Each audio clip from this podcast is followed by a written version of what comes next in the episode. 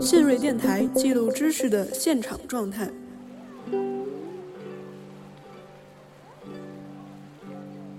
我们去读一本书，我们去听嗯音乐，全都是需要有一种素养。但是我们进入城市，我们进入自然的时候，阿姆斯特德说你不需要任何的训练，你可以感受到那种美。当然，阿姆斯特德他本人也是维多利亚时代的人物，所以他非常强调自然的教化功能。他认为他可以变让我们变成更加道德的人。我会觉得经济学家呢算比较显性的那些这个收益，他是算的比较清楚的。但是城市的这些成本，尤其是一些隐性的成本，我觉得经济学家其实。在这个估计上面，我觉得是还有一些不足的。我们其实需要去思考的一个问题，就是说，在什么样的程度上面，我们对宜居城市与否的需求是一种共性的需求；在什么样的程度上面，它是带有文化特性和个人特质的一种需求。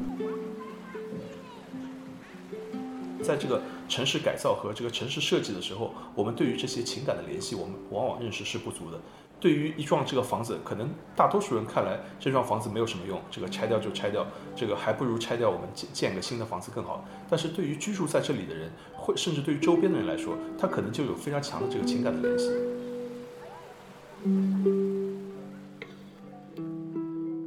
Hello，大家好，欢迎收听新锐电台的最新节目，我是周发发。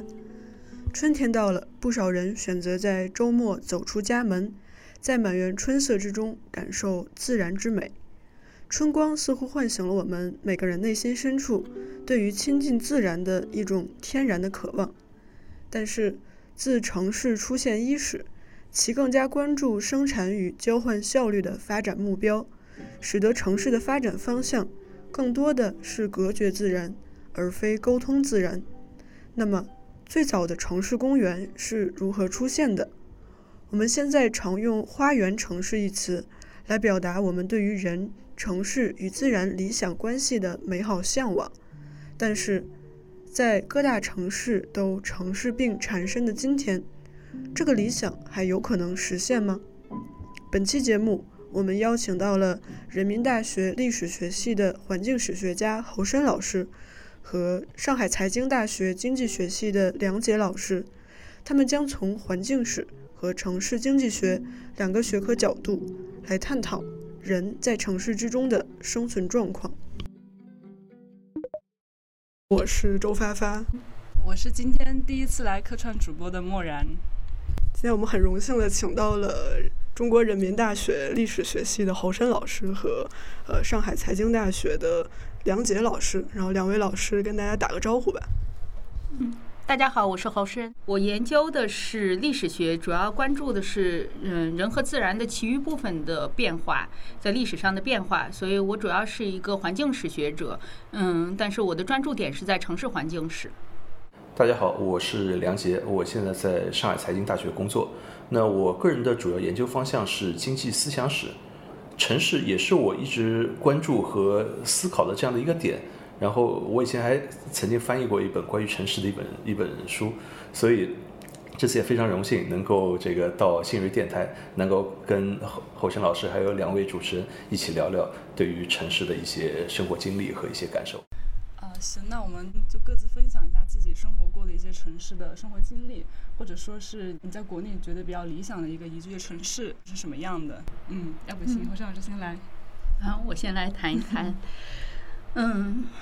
我在国内主要生活城市实际上是有三个。嗯，我的出生地是兰州，那么后来我是在青岛长大。嗯，但是在过去的十几年中间，我一直在北京。嗯，当然，嗯，经常我们说“此心安处是吾乡”。嗯，那么所以你心灵安顿之处，往往是你被视为故乡的地方。那么对我来说，可能青岛是我最重要的心灵故乡。当然，我实际上我父母家和我的朋友都在青岛。嗯。所以，如果说一定要让我找出一个故乡的话，那我会认为是青岛。那青岛它是一个非常典型的宜居城市。如果我们来用这样的一个词来去作为一个标准的话，嗯，青岛每年也是会在中国的宜居城市榜上，特别是作为一个现在已经进入新一线大城市，仍然能够持续停留在宜居城市榜上，也是非常不易的。它仍然是一个。非常具有个性的一个城市。那这种个性，我把它称为是一种现代意义上面的城市，因为这是一个真正意义上面面对着海洋开放的城市。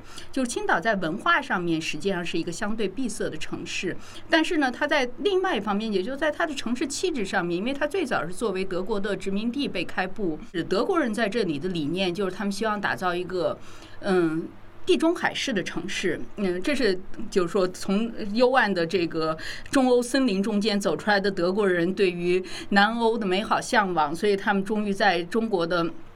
东北部找到了青岛，希望把青岛变成一个地中海式的城市。那么，所以他们开始要将阳光、要将海洋、嗯，要将沙滩，所有的这些东西变成城市的一些基本要素。而这个东西对于就是所有的呃呃，对于人们的审美体验来说，它是一种全新的审美体验。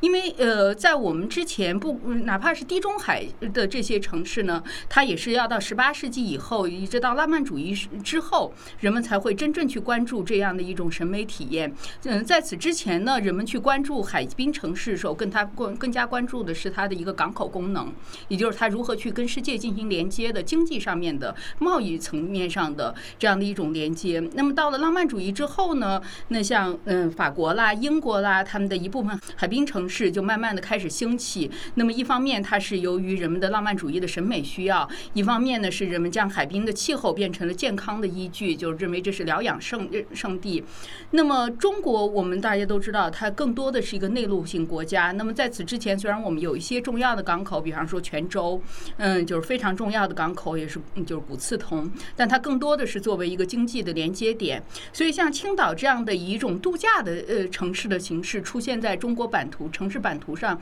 它是一种非常新的体验，而青岛也的确就是给予了，就是大自然给它提供的这样的一种可能性。也就是说，这个城市它在农业社会中中间，它不可能成为城市，它是一块附，就是边缘的边缘，因为它这个地方既没有呃适合种植土壤，又没有能够将这个海洋同内陆连接起来的大河，所以不管从哪个角度，青岛在农业社会中间它都不适宜建成。但进入了一个工业化时代之后呢，进入了一个新的。审美的现代审美的时代之后呢，青岛就变成一个全然不同的城市。所以，我们今日来到青岛，我们会想到的是沙滩，我们会想到的是海浪，我们也会当然也会想到青岛啤酒。这当然也是一个全新的舶来品。我还写过一篇文章是关于青岛啤酒的。那它都代表着一种现代的体验。所以，这是我对青岛的印象。嗯。我确实生活在上海，但更主要的是，因为我出生在上海，我是上海人，包括这个母语可能也是上海话，所以这个上海对我来说，不仅仅是一个居住的一个地方，是我没有办法割断的，因为我出生出生在这个地方。但是对于怎么认识上海这件事情，好像也并不是一件很容易的事，或者一帆风顺的这样的一个事情，因为我们过去对于上海的这个叙述啊，它本身就存在多元的叙述，就是有这个比如张爱玲的上海，但也有这个老城区的上海。然后有这个工人阶级的上海，有红色革命的这个上海，很多重的多元的这个东西混合在一起，而且这个随着时代的这个变迁，对我来说，我肯定没有经历过张爱玲描述的三十年代、四十年代的这个上海。我接触上海跟大家描述上海呢，好像又存在这个不一样的这个地方。而且呢，我自己一个很深的一个感触是，你一直生活在一个地方，你可能很难认识这个地方。对我来说，就是我有一段时间，我到澳大利亚去做博士后，在那个墨尔本生活过挺长一段时间，那个也是所谓的世界上最宜居的这个城市，但对我来说并不是我的这个故乡。然后后来在新加坡也生活过一段时间，等到我再回到上海以后，重新来看上海，我觉得对于上海的理解呢，又跟过去有很大的不一样。比如前些年有一个朋友，我们找了上海的这个以前工人聚居区吧，或者工厂那一块，在这个杨树浦地方有块区叫定海桥，然后呢，我们在定海桥组织过一些这个活动。这块地方它是在这个城市内，但是呢，又是以苏北人这个为主。过去大家又认为是比较贫困的，有点类似于贫民窟性质的这样的一块地方。但是呢，它内部又有很丰富的这个文化。这些年来呢，就中国很多大城市它都网红化。今天的这个法租界呢，跟我印象当中的我小时候的所处的这个环境可能是又很不一样。城市它其实一直在这个变动当中。我自己对上海当然很深的感情，但是呢，到底上海是怎么样，对我来说不是一个很容易就能够表述出来或者描绘出来的这样的一个地方。嗯，刚才侯生老师说青岛常年在这个最宜居城市榜上，然后。大家都知道，我们也很喜欢搞一些宜居城市榜。经济学家好像对这种做榜呀、做指标这些东西都很感兴趣。那梁杰老师了不了解？就是我们在评选宜居城市的时候，主要他们在看哪些指标？然后这些指标跟我们真正的体感的这个宜居的程度有没有正向的关系？好像按照全世界的这个宜居城市的这个排名，就前两位，一个是这个加拿大的温哥华。一个是澳大利亚的这个墨尔本，总是这几个城市在在那里抢。当然，我知道一些这个重要的标准，一个当然是不太冷、不太热，然后这个多元文化，呃，比较好的这个基础设施的这个建设，呃，比较高的经济水平等等等。这是一些这个硬指标，但是我个人觉得温哥华和这个墨尔本当然都是不错的这个城市，也是很适合的移民的城市。但是是不是就是世界上最宜居的这个城市？我觉得不同人有不同的这个看法。然后，假如你。引入一些新的指标，或者对某一些这个指标的它的权重打得高一点的话，那结果会不一样。比如前些年我看过一些研究，就觉得，比如香港也是一个非常宜居的这个城市，大家会觉得房租是很高，但是香港的这个生活的这个丰富性，这可能是很多其他地方所没有的。比如说你说像在这个墨尔本，那到了晚上十点、十一点以后，整个城市就变空城了，就没有什么夜夜生活。但这个香港那真的是一个不夜城啊。它能够非常丰富的，就是在疫情以前，这个二十四小时的，你要寻找的各种各样的生活都有。所以你你说从这个居住成本来看，香港可能不见得是一个非常好的一个宜居的这个城市。但你真的从这个文化多元和你真正能够享受生活这个角度来看，那香港其实是一个非常好的一个城市。所以我觉得所有的这些指标，它在这个设计的时候啊，还是有很多意识形态的偏见，或者是西方生活习惯的一些这个偏见等等等，是吧？对于西方人来说，某些东西可能比较重要，但是。对于我们中国人来说，半夜两点能够吃上这个热腾腾的火锅，可能也是一件很重要的事情。西方人可能没有这个需求，但可能对于我们来说，会会觉得很重要。所以我觉得，宜居城市这些榜单可以看看，但也不用迷信。你你自己去 这些城市实地的去感受一下，我觉得这个比较重要。根据你自己的生活模式、生活习惯来看看到底哪个城市是最适合你的生活的城市。梁杰老师说，他觉得这个宜居城市。呃，本身又包含着意识形态化的东西。那想问侯山老师有没有这方面回应一下？就是您觉得宜居城市它是不是一个，首先是西方主导的一个概念？我们中国人理解宜居和呃西方人有什么不一样？嗯，我想，虽然城市对于中国历史来说并不陌生，它是一个很城，在中国我们所有的城市都有一个漫长的发展过程。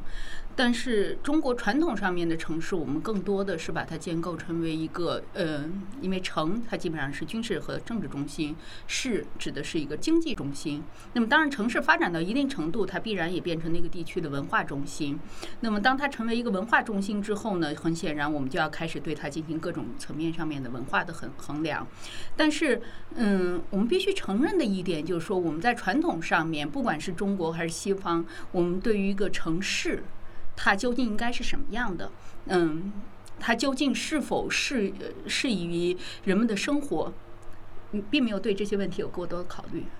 就这样的一种考虑，而且就是说，不管是在中国还是在其他的文化中间，在农业呃社会中间，基本上我们对城市都有一种天然的反感。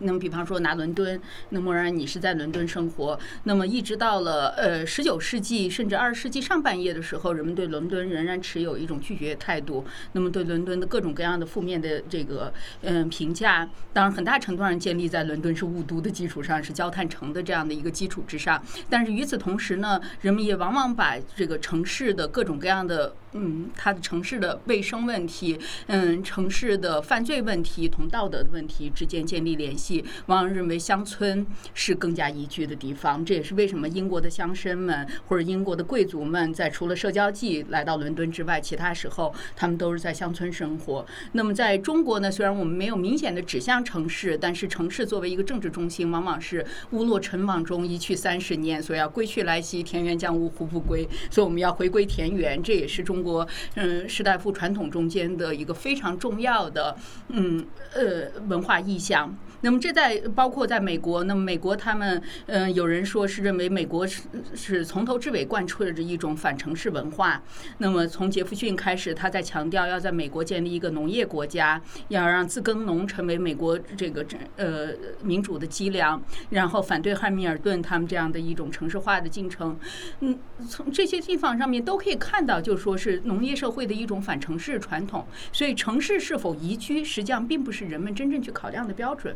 更多的人们是在考量的是说，我们能够回归到哪样的一种生活，哪样的一种生活是更适于人们生活的。至于这样的一种生活究竟是以城市嗯为它的栖居之处，还是回到乡村，嗯，它是另当别论了。所以宜居城市这样的一个概念，实际上它是一个非常新的概念。嗯，那就像梁老师刚才说的，宜居城市本身这个概念的出现，它不是一个中国性呃概念，它是一个非常典型的西方的概念。那么它是同生活质量之间建立着非常密切联系。那么中国在也是在过去的这个改革开放之后这四十年中间，才慢慢开始有了宜居城市的嗯这样的一种讨论。嗯，但是呃，我们其实需要去思考的一个问题，就是说，在什么样的程度上面，我们对宜居城市与否的需求是一种共性的需求；在什么样的程度上面，它是带有文化特性和个人特质的一种需求。那么，是不是就是说，我们的那些对于宜居城市的共性性的需求，都是一种纯粹西方的需需求？嗯，这些问题实际上都是需要去做更多的、更精细的考量的。而从嗯。嗯，比方说拿我个人来说，我认为一个城市是否宜居，首先要看它栖息的这个自然环境如何。就这对我来说，这是一个非常重要的一个考量标准。那嗯，我完全同意梁老师说的，香港是一个宜居城市，因为香港有百分之七十的地方都是留给了这个相对自城市化的自然的地带或者自然化的城市的地带。嗯，它实际上在这个层面上面是非常宜居，它既在海边，又而且保留大量的城市绿地，而且我我家里面嗯有一本书。就是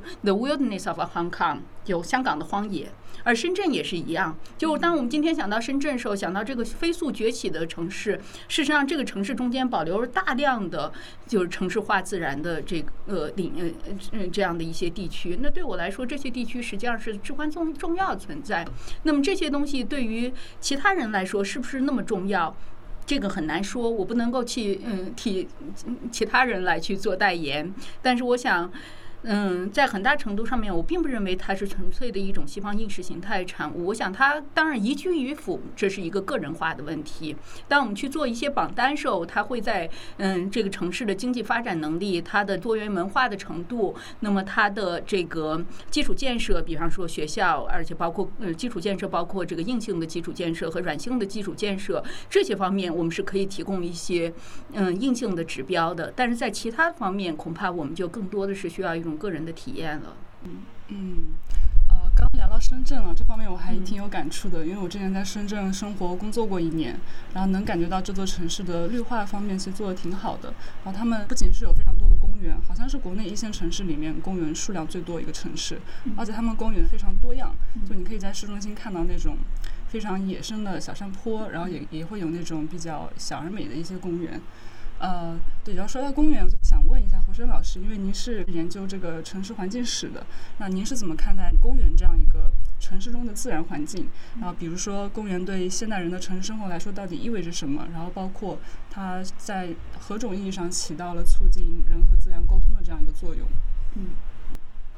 嗯，这个问题实际上是一个比较复杂的问题。我当然，我本人是因为我最早开始嗯进入城市环境时，就受到城市公园的吸引，因为嗯。在我看来，城市公园恰巧是对我最感兴趣的两个问题。嗯，它之嗯就是建立了联系，一个是自然，一个是艺术。那么，城市公园它必然是自然和艺术的共同产物，而不仅仅是就是任何单方面的呃这呃自呃自然或者艺术都没有办法来建立起来城市公园存在。那么，城市公园的讨论呢，它实际上是在嗯在中国是要到了一九一一年之后了，就是辛亥革命之后。那么嗯。人们开始，特别是比方说，当时不管是在北京，还是在青岛，或者说像成都这些地区，他们都开始来讨论，就说是在城市中间建立公园。但是中国当时处于那么颠沛的这样的一个呃历史时段，实际上是很难真正在这个地方开展大规模的城市公园的呃设计，城市公园的。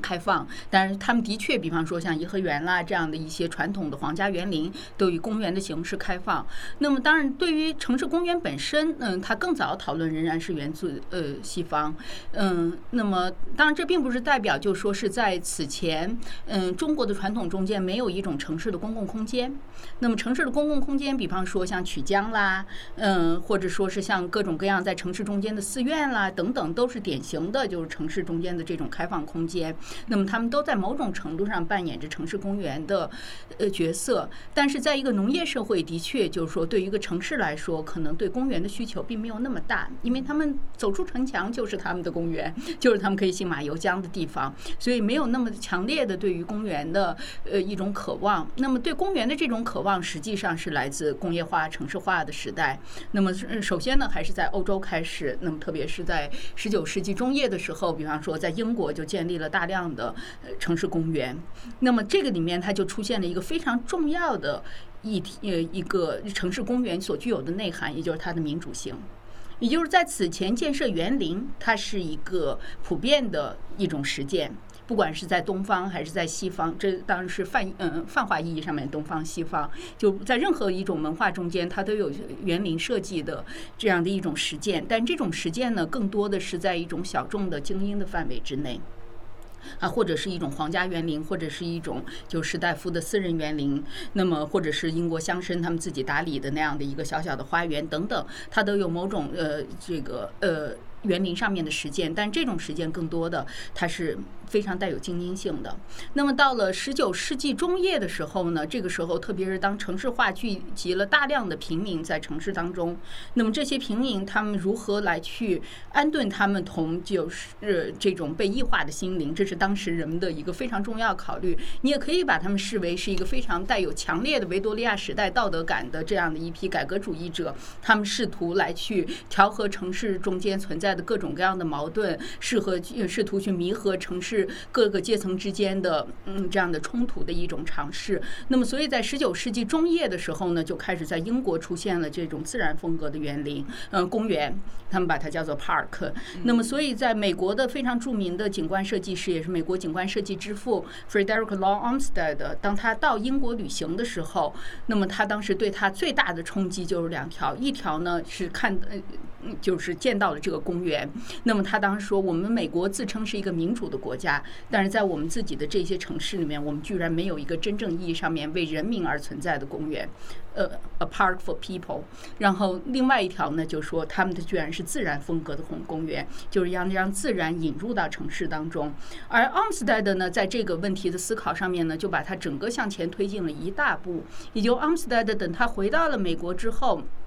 开始在一八五七年进入到中央公园的这个设计的时候呢，它有两条基本的原则。第一条呢，他就认为一个文明就城市是文明发展到了更高阶段的产物。这个是同当时的这个反城市的声音是完全背道而驰的。因为当时人们往往认为城市是文明的嗯罪恶的冤首，而不是它是文明的嗯嗯更高的产物。那么 a m s t e d 却认为呢，在城市中间呢，它是同我们既往的一切的旧规嗯旧俗。嗯告别的一个所在，那么我们可以在城市中间呢实现更好的民主。那么城市中间如何去实现更好的民主？如何让这个城市更加文明呢？他认为我们必须要同自然之间相接触。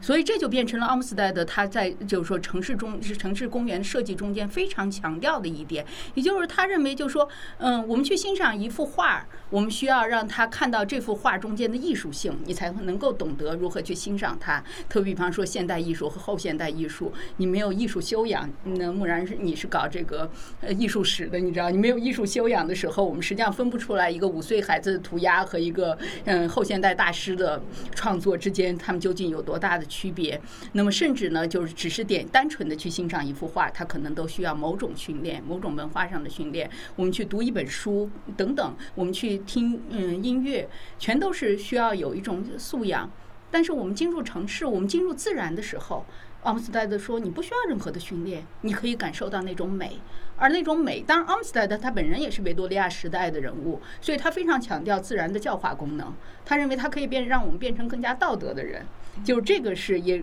这是为什么他认为可以让城市变成文明更高的阶段，更加就就自然让文明更加那个更发展更美好。是是因为他认为自然本身具有一种特殊的教化功能。与此同时呢，由于自然的这种非常强烈的民主特性，它可以把不同阶层、受不同背景的人都连接在一起。这是阿姆斯特丹在面对美国在十九世纪末的时候处于一个移民社会，充满着各种各样的阶级矛盾和移民种族矛盾的时候，他的一种向往。就他希望他有一种连接功能。那么当然，当代呢，自然实际上我们的公园已经这种教化功能已经逐渐消失了。但是我想，嗯，对于很多人来说，自然仍然是一个非常重要的栖息之地，就是能够找到某种，嗯，就是说，如果说洁净的，就是阿姆斯特丹所说的，如果说干净的水源、洁净的空气是我们的需求，那么望过去，呃，鸟儿在叫，嗯，风儿在吹，是花儿在开，也恐怕是人们的一种共同的需求。嗯，我也很想顺着这个来分别问一下两位老师。呃，首先就是说，当我们在谈论城市或者宜居城市，是否是默认了一种呃人类中心主义的视角？因为像是就我们刚刚说到一系列可能会构建一个宜居城市的指标，比如说安全呐、卫生，然后房屋建设等等，它都是围绕着人的这个需求而考量和设计的。而城市定义本身，它可能都偏向于是一个。呃，被人类改造出来的地方，那么呃，如果我们立足于一个更加庞大呃，甚至多样的一个生态系统中来反观城市，是不是会有一些不一样的思考？然后，另外还想再单独问梁杰老师一个问题，就是说，呃，您之前提到啊，关于生态的问题是经济学家和建筑学家最回避的，也很想让您解释一下，就这背后是有一种呃什么样的矛盾在里面？那那我我讲这些真的学到很多这个东西。对我自己来说啊，就是认识上海的过程当中，让我深感矛盾的地方就是，从目前的这个上海来看，它是一个钢筋水泥森林，尤其市中心的地方，就是没有一片这个自然东西。即使我们有公园有绿化，那也都是这个新建的。但是我们知道，就是在一百年前，上海还不是这样。就我我手边还有一本书，书名叫做《从韦迪渔歌到东方巴黎》。他的意思是在一百多年前，上海和那个周庄和其他地方可能是一样的，是一个江南水乡啊。这个交通主要是这个靠靠划船，然后整个这个城市是这个水网密布。我们今天这个大家都觉得这个上海的马路是弯弯曲曲，是吧？不像这个北京是这个能够是笔直的，因为北京是一个规划出来的一个城市，而上海呢是一个不断的这个呃越界筑路啊填出来的一个城市，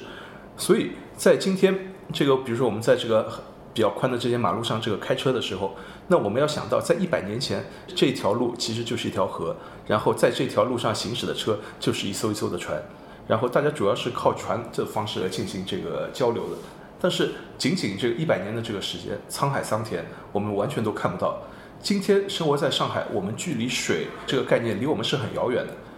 一方面，这个海边其实距离也挺远的，现 在上海没有真正意义上的沙滩之类的地方。同时呢，上海的这个河道就慢慢简化成为只有黄浦江、苏州河主要这个河道，而本来这个上海是一个水网，但现在都都彻底没有。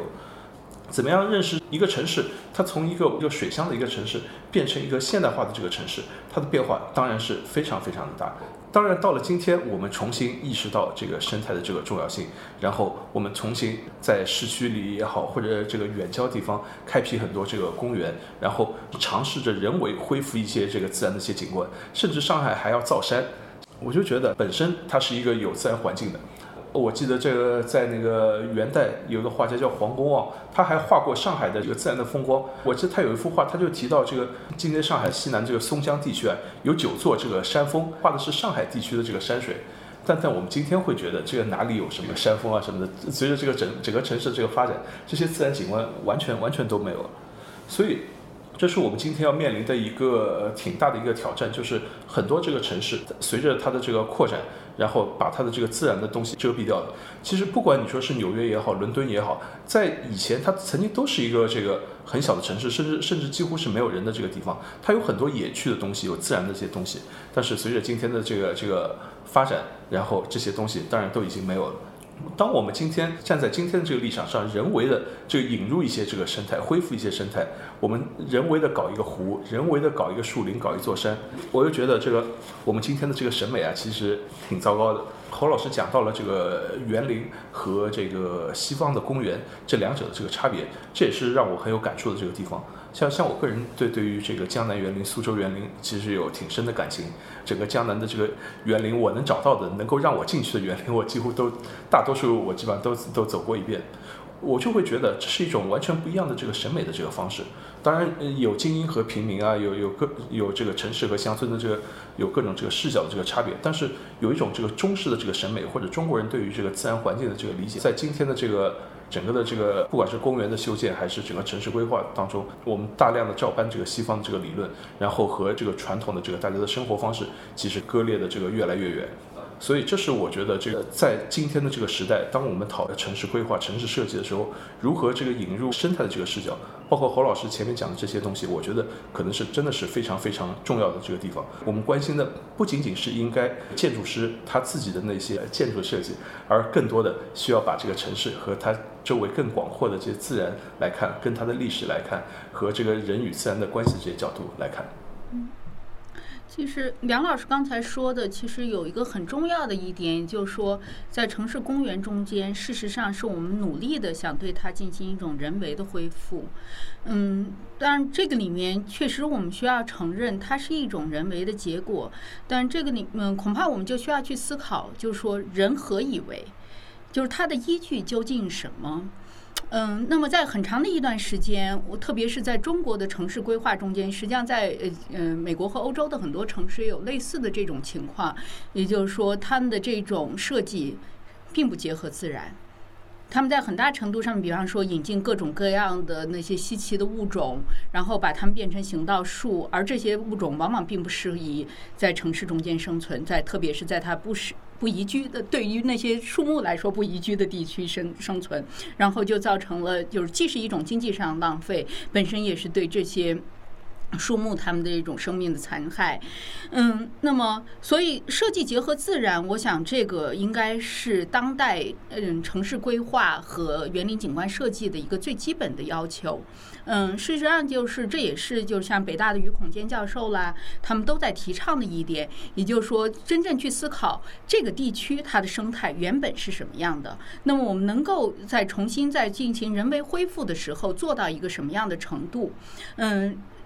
嗯，就是 design with nature，它实际上是一个根本性的理念。嗯，而这个理念其实并不仅仅是到了二世纪，嗯，四三十年代以后才出现的。实际上，在 Olmsted 的那个时代，虽然他设计的公园往往被人们称为是 naturalistic 自然主义的公园，但事实上呢，Olmsted 本人一直强调对于本土物种的使用。他也认为，就是说，虽然他自己的这种对于嗯审美的认知更加符合英国的田园式的那种审美，但是他。认为在其他在不应该使用这些植被的地方，是应该去结合当地这种植被来进行设计。我想这个对于中国嗯当下的嗯城市公园的设计，它是一个非常重要的。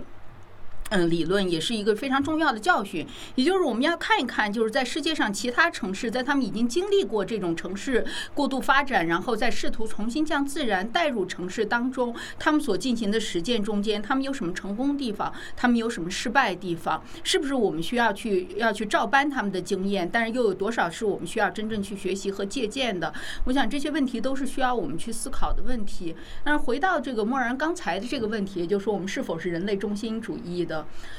城市首先是人的家，就不管怎么样，虽然我个人认为城市它是一个巨大的生态系统，那这这个是它的一个客观的存在，它不是我们也不是一个价值判断。但是对于我们来说，嗯，我本人就在城市中间生活了这么多年，我对城市的这种亲近感是远远超过对乡村的亲近感，因为这是我的家。那它是我们的家，当然它也是很多其他物种的家。这些物种当然包括有我们会更感兴趣的，有我们更加会惧怕的，但是反而是我们更加希望在我们的家中间不出现的这些物种，是我们又不能避免的。比方说老鼠、蟑螂。蚊子、苍蝇，还有各种各样的病毒。那么这些东西呢，它都是伴随着它同城市，它嗯，它是这个生态系统，城市这个生态系统中间，嗯，基本上是无从回避的。那我们当然是也采用了大量的方式，如何去消灭它们。那么这个消灭的过程，比方说在呃美国是有好几本书，就是来讨论就是消灭各种各样城市害虫中间的这个过程中间出现的各种问题，包括种族问题，包括阶级问题，甚至包括性别问题。因为往往比方说打杀虫药的这样的一件事情是女性的职责，那么嗯女性的这样的一个职责，呃，它就延伸出来了各种各样的其他的呃。这个呃文化上面的副产物，比方说拿中国来说，我们农村的妇女的自杀率很高，那么她们自杀的方式往往是吞农药，这样的一种联系就是吞农药、杀害虫和女性自杀之间，他们实际上又发生了一种新的勾连。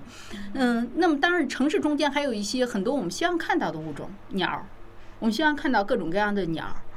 但是由于城市中间大量的杀虫剂，为了我们要把那些我们不希望的物种，呃，从城市中间去除，我们就毫无疑问，我们也驱赶了我们希望留在城市中间物种。这是《寂静春天》中间告诉我们的一条基本的呃道理，也就是说，所有的物种之间和它们的生态系统之间都是联系的。我们的多孔质的身体将我们共同连接在了一起。那么。当然，现在也有，比方说，E.O. Wilson 就提出了城市的，呃，就整个地球的野化问题。他就说，我们的这个整个地球可以有半个地球留出来，让它重新野化。然后，甚至在城市中间，有人在讨论说，我们要不要修建一条城市的这种野生动物的通道，一个 Wildlife Corridor。这些问题实际上它就变成了一个非常吊诡的问题，就是它确实是，当我们看到一群大象从云南走出的时候，我们非常兴奋。但是我们都知道，这是穷一国之力来去鼓励这些大象北上，在安全的南下。而如果说是所有的大象、所有的野生动物纷纷的走上了城市街头的时候，那么这个时候我们究竟如何来应对？以及说，换言之，也就是说，更。自然的系呃生态系统是否是更适合人类生存的系统生态系统？这个问题实际上是我觉得连生态学家都没有办法完全回答的一个问题。因为对于更呃，比方说对于大量的这个有春季过敏花粉的问题的人来说，那么一个绿化更好的城市，往往是一个更不安全的城市。它会引发哮喘，它会引发各种各样其他的这个连带的疾病并发症。所以的这个生物的多样性对于城市来说，让我们无从回答。就说，连包括我这个专门研究城市环境史，让我对自然环境有着一种极度渴望的人来说，我仍然会说，我会感到更加安全。当我走在城市的时候，我不会迎面碰上一头狼。所以，它是一个很吊诡的事情。嗯，我不知道，嗯，你们几位怎么看？前面这个花老师说的很好，就是当你在城市里面碰到一些野生动物，你会怎么样？因为我会想起这个以前生活在澳大利亚的时候，呃，有时候这个院子里面就会来一些你你都说不清楚的什么样的一些小动物，是吧？甚至有人碰到过在院子里面出现袋鼠，你会怎么办？人和这个野生动物当然是共同争夺这这样的一个这个空间，而且呢，这个像这次新冠疫情，大家一个很深的一个感触就是当。全世界上这个大多数人类就待在家里面待上两三个月，可能去年这个疫情刚刚爆发的这一个时期，是野生动物在过去几百年里从来没有过的一个最好的一个时候。大家会发现，很多原来以为灭绝的一些野生动物，它又出现了，或者由于这个大家都待在屋子里面不使用这些公共空间，然后野生动物就出现了，他们开始使用这样的一些空间，所以就人类减少活动。可能反而是这个对于野生动物来说是一个更好的、更环保的处理方案，但是这这两者之间一定是这个存在矛盾的，怎么解决这个矛盾就非常困难。同时呢，我想到另外一个问题，就是我以前啊，这个住在澳大利亚的时候，每年夏天，也就是北半球的冬天、南半球的这个夏天，必然会发生的事情就是森林火灾。在澳大利亚也好，包括这个美国加州都都存在这样的问题，就是大片的这个森林，它随着这个落叶积累到一定程度，它自然而然它就会爆发这个火灾。森林火灾并不是人为的，你又没法控制。但每次森林火灾呢，会烧毁大片的这个森林，甚至会对邻近的这个城市会产生威胁。就每到这个夏天，澳大利亚的电视台啊什么的也是一直在转播，最近哪里又又有起火，然后这个火看这个风是怎么刮的，是不是可能对邻近的这个城市产生威胁？森林火灾它是一个自然调节的呃所处环境的这样的一种方式。严格来说，这个我们不应该跟他去抢夺这个地方，不应该就居住在这个呃有可能会受到森林火灾波及的这个地方。但另一方面，这个人类的活动又需要空间，居住在这个森林附近呢，可能又是一些比较适合居住的地方。两者之间的这个矛盾其实是很难解决，也是一种这个生态的一种这个自然调节。我觉得需要我们更严肃的，或者站在一个更高的一个维度上来认真对待这样的问题。嗯，刚才我们聊到的是城市，首先是作为一个人居住的空间，然后它同时也是一个进行生产和进行经济交换的这样一个空间。郝山老师有一本书叫《无墙之城》，然后里面也提到了他的一个观察，是他觉得。呃，城市的一个特性就是要不停的增长和扩张。那其实经济学里面有很多理论是支持这种呃城市越大越好，然后呃城市越大越适宜经济发展的。那梁杰老师可不可以从这方面来介绍一下，就是经济学家是怎么看待城市规模和这个经济交换之间的关系？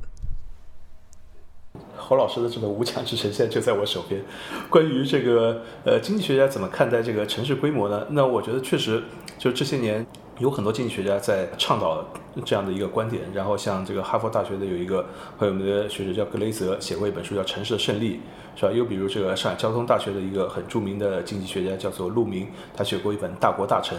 都在国内的这个不管是经济学界还是社科领域，这个都有很大的这个影响。他基本观点是认为城市有集聚效应，呃，大家聚集在一起以后，这个。甚至连这个碳排放，连对于这个生态都是有利的。格雷泽认为，大家居住的更分散，居住居住在这个农村，甚至从碳排放的这个角度来说，也不如像曼哈顿一样，大家都挤在一起，这样的碳排放来的更低。而且呢，这个人和人之间是需要交流的，知识它在这个人口密度达到一定程度的时候，知识的这个交流和和增长创新的这个速度是这个远远超过分散时候的。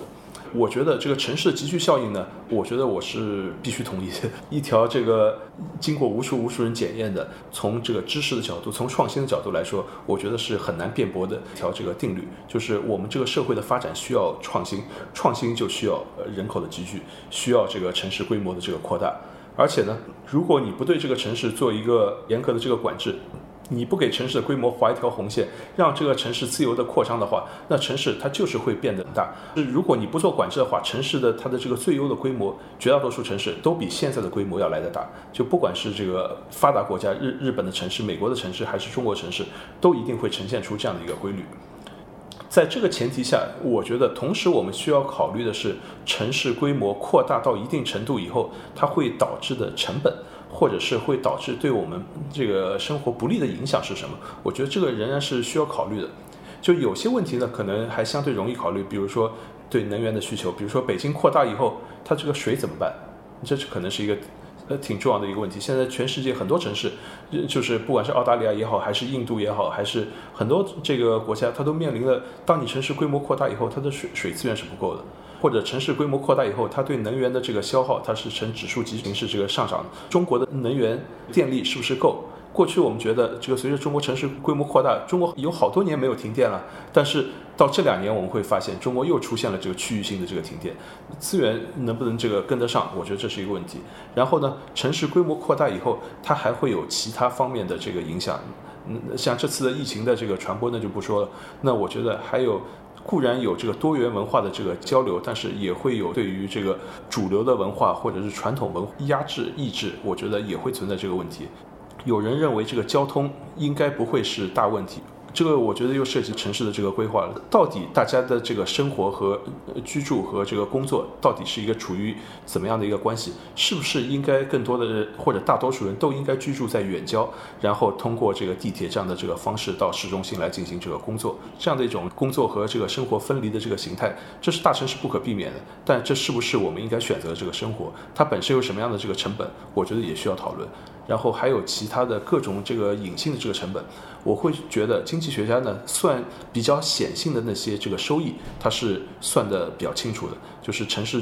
人口聚集在一起以后会有哪些这个创新，是吧？比如说你在农村，你不可能你要造一个飞机，你在这个农村你找不到那么多工程师啊，找不到那那么多分工那些人，你只有在大城市你可以做到这一点。对，这这些是城市的收益，但是城市的这些成本，尤其是一些隐性的成本，我觉得经济学家其实在这个估计上面，我觉得是还有一些不足的。如果未来大家随着这个研究的深入，发现大城市它的一些隐形的这些成本，如果我们能够更清晰的这些把握的话，那么我们对于这个城市的规模，它扩张到到底什么样的程度会比较好？我们是不是需要更多一千万左右的城市，还是需要两千万、三千万这样巨型的这样的这个城市？我觉得这可能要未来才能够算得更清楚一点。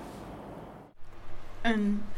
当我在嗯《无墙之城》那本书中间谈到城市的这一特质的时候，我指的是现代城市，因为对我来说，传统城市更重要的是安全，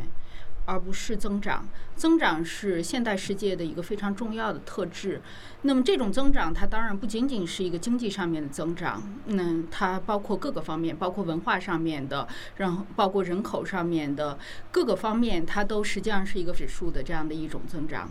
那么，但是呢？这里面就像刚才嗯梁老师说的，经济学家在算这笔账的时候，我们更多算的是一个显性账，我们没有去算那些隐性成本。那如果说是回到我们历史学者对这个问题的观察呢，那么城市的这个发展与否，它在很大程度上面，它不仅仅是一个经经济问题，它也是一个道德问题，它是一个情感问题，它也是一个审美问题。也就是说，究竟这是不是我们想要的城市？我是同意，就是比方说城市胜利，他所言就说，实际上居住在更大城市中间，我们可能是是个更加环保的、更加呃生态友好型的城市，因为这样的话，我们在基础建设的设施上面是实际上是可以大量大幅度减少的。那么我们的能源消耗上面也是可以有很大的呃呃呃这个节约的。那么这个实际上像 Jeffrey 呃 West 他在《规模》这本书中间。有很多讨论，也就是说，规模越大，它反而在对基础设设施的这个需求越少。那么，对于就是说，呃，相对而言，它基础设施的这个需求越少，那么实际上我们对能源的消耗就越少。但是从另外一个角度来说，那么是不是这样的一种拥挤的向天空发展的这种城市，就是我们希望居住的城市？那么，它能够解决我们在这样的一种城市中间那种强烈的异乡感、那种强烈的疏离感、那种非常强烈的压抑感和对于这个城市这种钢筋水泥形成的那种规训的这种反抗。我想这是一个问题。那么，进而言之呢，它是否能够真正的去解决一个伦理问题，也就是刚才默然问的这个问题？也就对于城市而言，我们去判断它是否宜居，那么当然指的是我们是否宜居。但是我们是否宜居，它仍仍然存在一个伦理层面的问题，也就是说，我们对其他物种的这种伦理。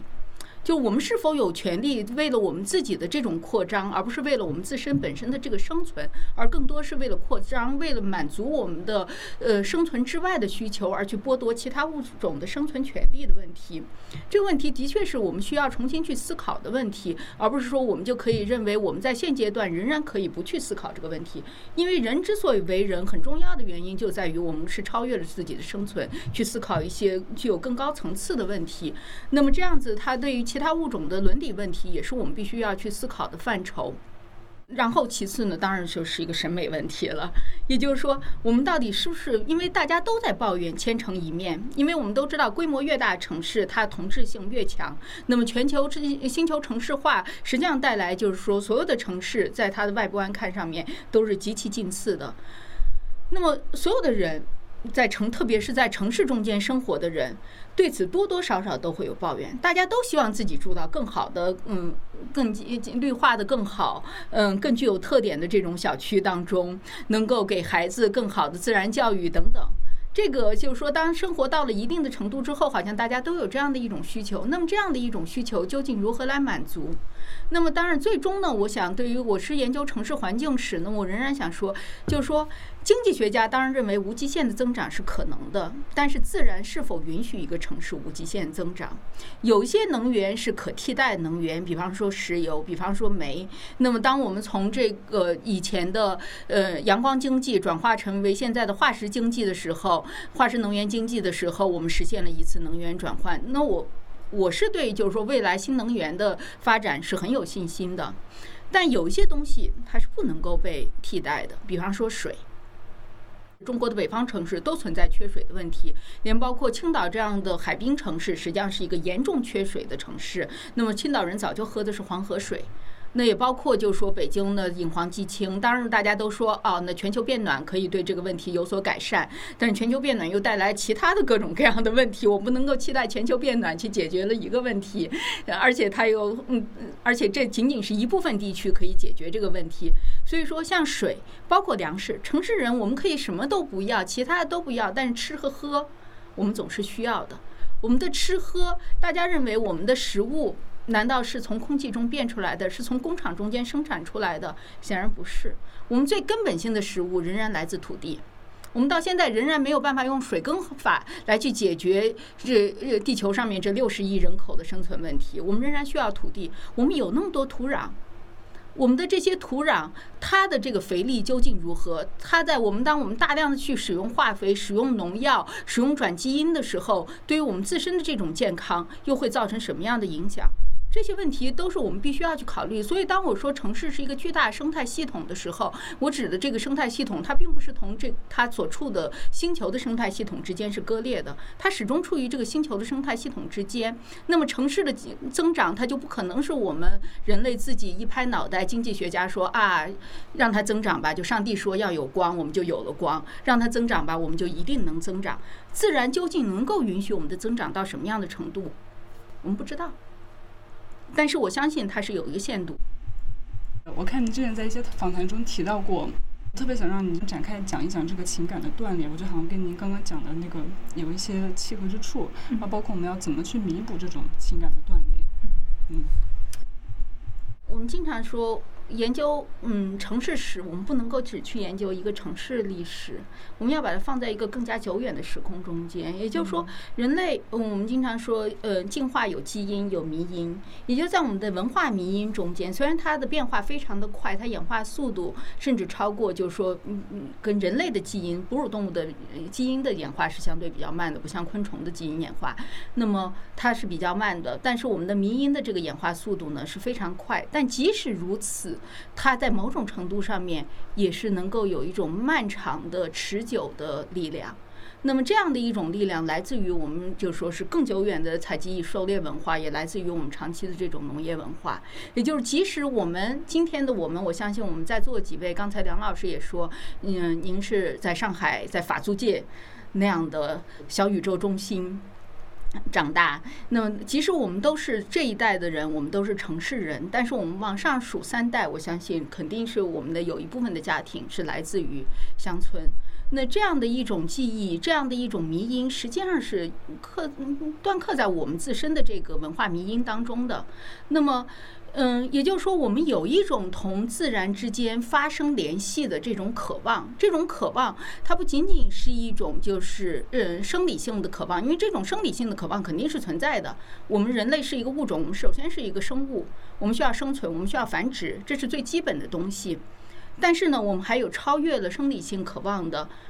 这些东西。那么，这种生理性的渴望，就是恰恰是一种情感。也就是说，我们都渴望去看到。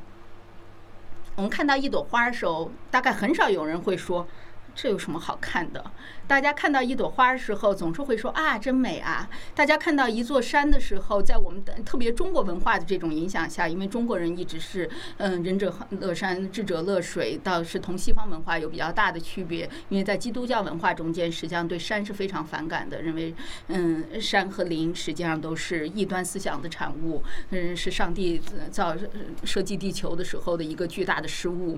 嗯，但是呢，当我们看到大海。海，看到山川，看到那些壮美的景观的时候，我们至少我们现在也会去感叹啊，真美啊。那这样的一种对美的渴望，恰恰就是我们的一种强烈的一种情感渴望。我们这种情感的渴望，在这个城市中间，却在很大程度上面，要么是被我们遗忘了，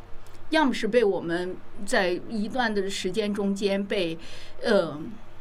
甚至在某种程度上被泯灭了，但并不代表是这种渴望本身它不存在，它是我们在我们的文化民音当中。那么，所以我把它称为是一种情感断裂。这种情感断裂就是当我们的城市化越走越快的时候，当我们周边的这个城市越来越变得呃坚不可摧的时候，表面上的这种坚不可摧，也就是被各种各样化学的物质而去呃形塑的时候，那我们的这个情感。实际上也同我们曾经具有的那种文化民因之间出现了一种断裂。那么，嗯，在很大程度上面，我们就是历史学者也在询问，就说是人类文化究竟往何处去？就历史学者不光是面向过去，我们也在思考未来的问题。那么也就是说，当我们的人类的过往已经走到了今天这样的时候，那我们往明天究竟走向何方？也就是城市历史究竟应该往何方发展？那我想这个问题，这个就是我们必须要去思考的一个情感断裂的问题，如何去弥合它的问题。它不仅仅是一个工业规训的问题，不仅仅是一个现代性被将人异化的问题，它在很大程度上面是在我们自身的文化呃基因中间如何去寻求一种弥合的问题。嗯，就我我觉得说的都非常非常好。呃，首先人作为有动物性，有一种很自然的这个对自然的这个亲切。多少年来都是这样。以前我们说这个园林，也就是希望能够在城市里面。我个人，比如说没有办法去泰山，但我希望在一个很小的一个环境里面，能够这个构造出让我感受到真山真水这样的一种这种感受。然后直到今天，即使我们是在钢筋水泥的森林里面，然后我们也还是想着在阳台里面摆几盆这个绿植，在办公室里面要放放几盆这个花之类的。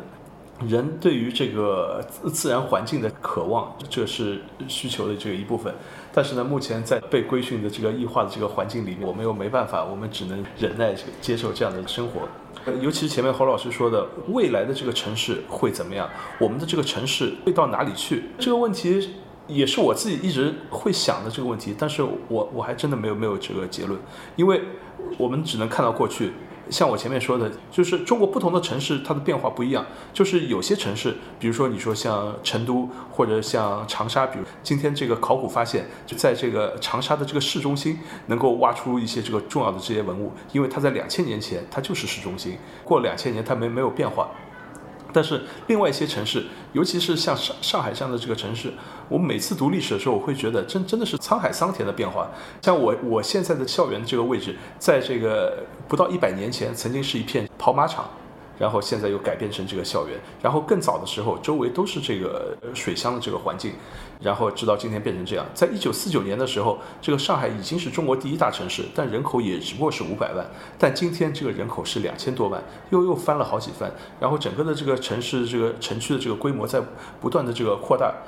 我其实我我很同意前面这个侯老师说的，就是整个这一个城市它的规模，如果我们放开，它会不会无限的扩大？我觉得这肯定是不可能的，因为最基本的有这个成本收益的分析。当一个城市它的居住代价足够大、足够高的话，那大家肯定就不会去住了。像香港，它的高的房价就已经吓退那么多人了。而且呢，这个整个地球上这个人类的人口的这个数量会不会无限的增长？就是我们看到人口从五十亿变到六十亿、七十亿，但是有人说未来可以会接近一百亿，但会不会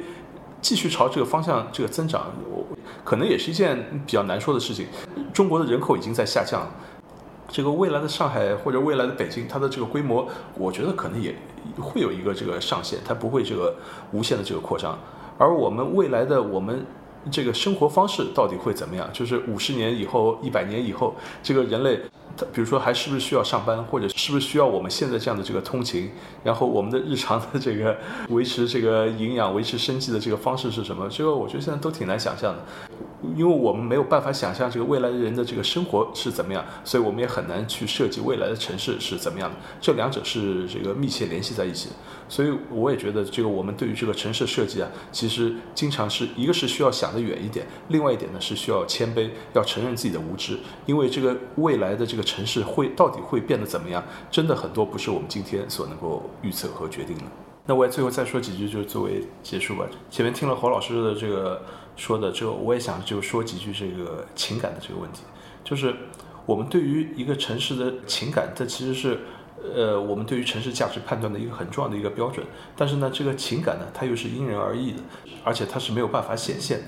就是像今天，我也觉得我碰到很多这个年轻人，其实虽然生活在上海，但是对于上海没有什么感情，是吧？他对于上海的市中心，他对于人民广场，对于南京路，可能没有什么感情。就像很多，我相信在北京有很多孩子也是，他觉得故宫啊、天安门啊什么跟我也没有没有什么关系啊，我就住在我这个小区这里。这个你们说的那些长城什么，这个距离我很远，又有什么关系呢？那么。怎么样？就是个人和这个城市之间就有这个情感的这个联系，我觉得是不容易的。当然，其中比如说涉及到方言的问题，年轻人他不会方言，可能他对于这个城市的理解和感情就会削弱。然后又比如自己对于这个很多的这个区域你没有去过，或者是这个呃不熟悉这些地方，然后也会有问题。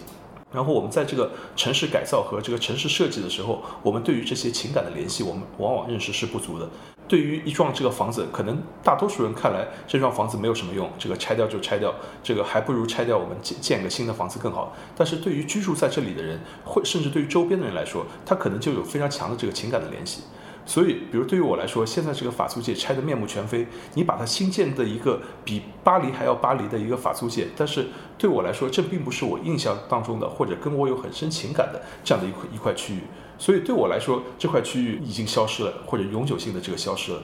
虽然我今天还住在这个地方，但是这块地方可能跟我并没有很强的这个联系。对于新来的那些人来说，可能觉得啊，这是一个很好的地方，但是这个这这是他们的这个认识。不同人对这个城市的这个联这个情感是不一样的。我觉得，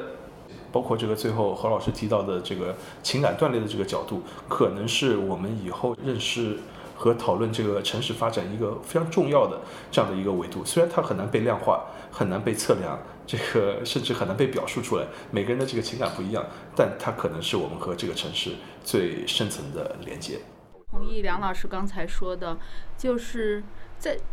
对于一个地方的情感，往往建立在对于这个地方的历史的认知上，在某种程度上，它建立在记忆的基础之上。也就是说，所欲无故物，焉得不速老？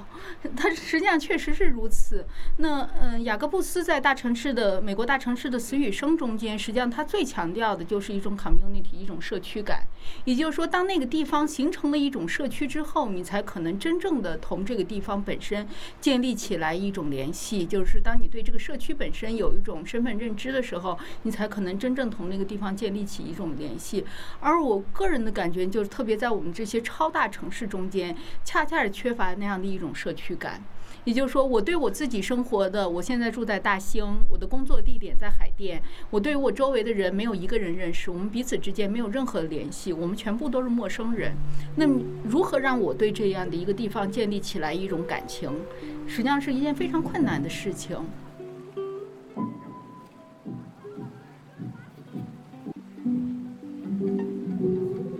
记录知识的现场状态，这里是新锐电台，一档由新锐周报编辑团队策划制作的学者谈话类播客节目。您可以在苹果、小宇宙和荔枝播客 APP 上搜索“新锐电台”，订阅我们的节目。也欢迎大家关注新锐周报公众号，获取最新的节目信息。